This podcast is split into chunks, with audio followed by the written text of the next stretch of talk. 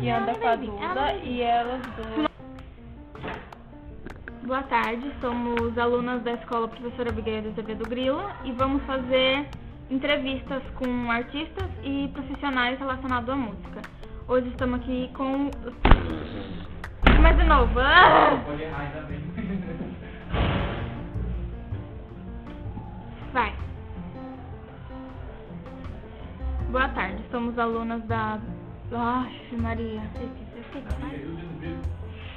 O negócio que eu tenho que falar depois, que é o relacionado que tá confundindo eu, pra mim não esquecer, porque eu... Você Porque consegue. eu digo, não, é que eu tô com isso na cabeça pra mim não esquecer, daí eu vou gravando com o resto. Não, vai.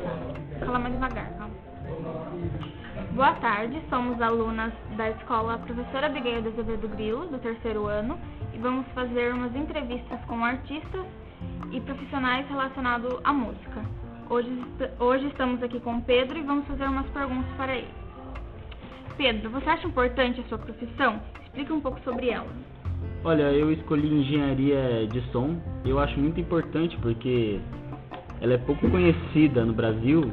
É, no entanto, os profissionais dedicam a engenharia de som tem grande é, importância para o desenvolvimento da música.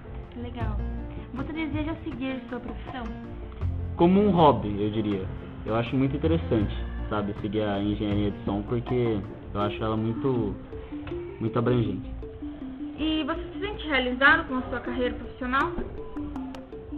Como eu disse, é como um hobby eu acho muito interessante, porque você você mexe com com a captação de som, a edição, a finalização de voz e de mixagem.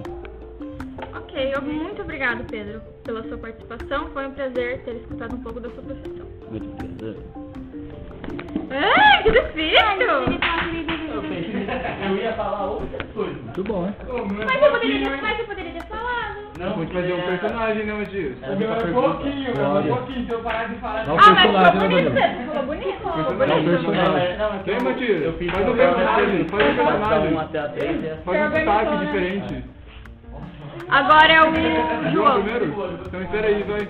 Vem cá, João. O João, na verdade, uma pergunta mais fácil. Porque A gente fala, tipo, que ele se inspirou, quantos anos ele começou, porque foi mais Você fácil. pode perguntar pra ele o programa de música favorito dele. Ele gosta de... desse-